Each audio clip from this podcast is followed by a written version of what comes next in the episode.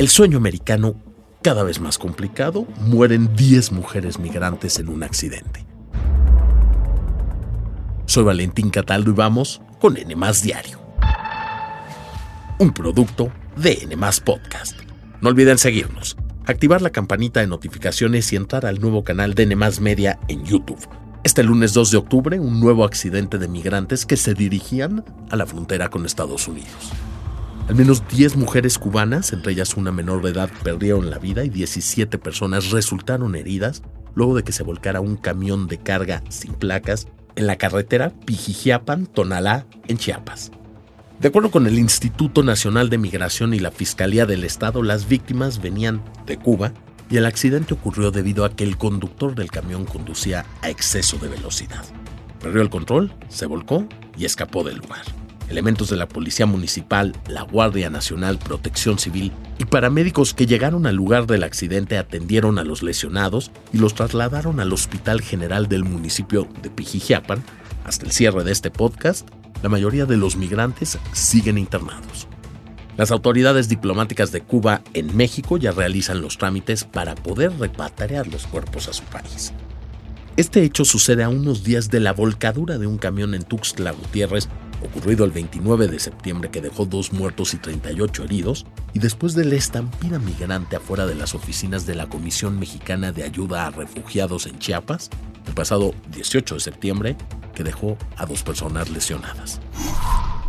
La decisión que hemos tomado es entregarnos y como ya el vuelvo y le digo, a la voluntad de Dios, sea lo que Dios quiera. Por si fuera poco, escuchen lo que también está ocurriendo en la frontera norte, principalmente con adolescentes. El crimen organizado ha comenzado a desplegar polleritos. Sí, polleritos. Pero ¿quiénes son?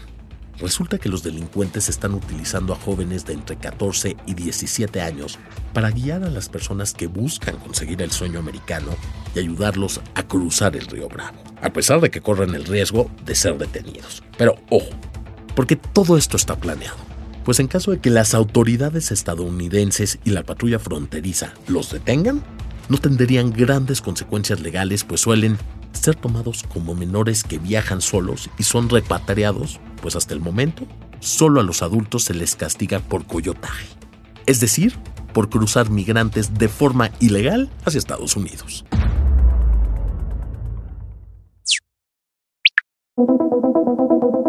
Y hablando de otra crisis, es importante abordar la del calentamiento global, pues expertos señalan que 2022 y 2023 han sido años catastróficos debido a que se ha derretido el 10% de los glaciares suizos.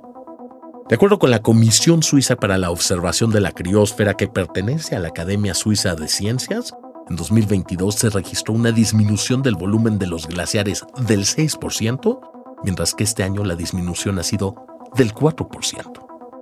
La última vez que se registró un gran derretimiento de esos glaciares fue entre el año 2000 y 2005, cuando el volumen del hielo disminuyó 3.5%. Ahora, ¿a qué se debe lo que está ocurriendo en este momento? Según la comisión, es por las altas temperaturas que se han registrado durante este verano. Además, también señalan que los inviernos han dejado bajos volúmenes de nieve. Para que se den una idea, en la primera quincena de febrero de este año, una de las épocas en las que más nieve cae, se alcanzó solo el 30% de lo habitual. Pero eso no es todo, ya que especialistas de la Academia Suiza han dicho que la pérdida media del espesor del hielo ha sido de hasta 3 metros en algunas zonas del sur y del este de Suiza desde 2022.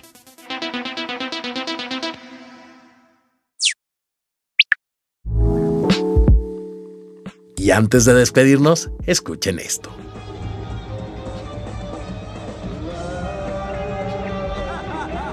Así fue como más de 18 mil personas disfrutaron del concierto de la banda irlandesa U2 liderada por Bono durante la inauguración de The Sphere, el nuevo y futurista recinto de Las Vegas, mismo que ha sido considerado hasta ahora como la mayor estructura esférica del planeta.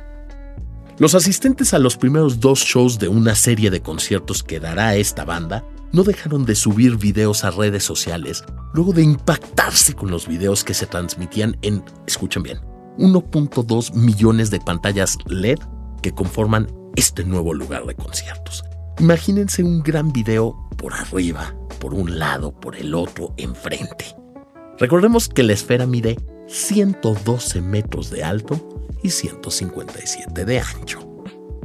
Si tienen ganas de ir a ver a YouTube, les platico que la banda tiene pactada una residencia con The Sphere hasta el 16 de diciembre.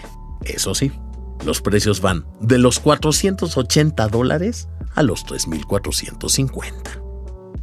Y conociendo estos precios, ¿ustedes se endeudarían para ir a conocer The Sphere? Por favor, contesten nuestra encuesta en la sección de comentarios. Eso es todo por hoy. Espero que tengan una gran semana y no olviden seguirnos, activar la campanita de notificaciones y suscribirse a todas las plataformas de N Media. Nos escuchamos mañana aquí en N Diario, un producto de N Podcast.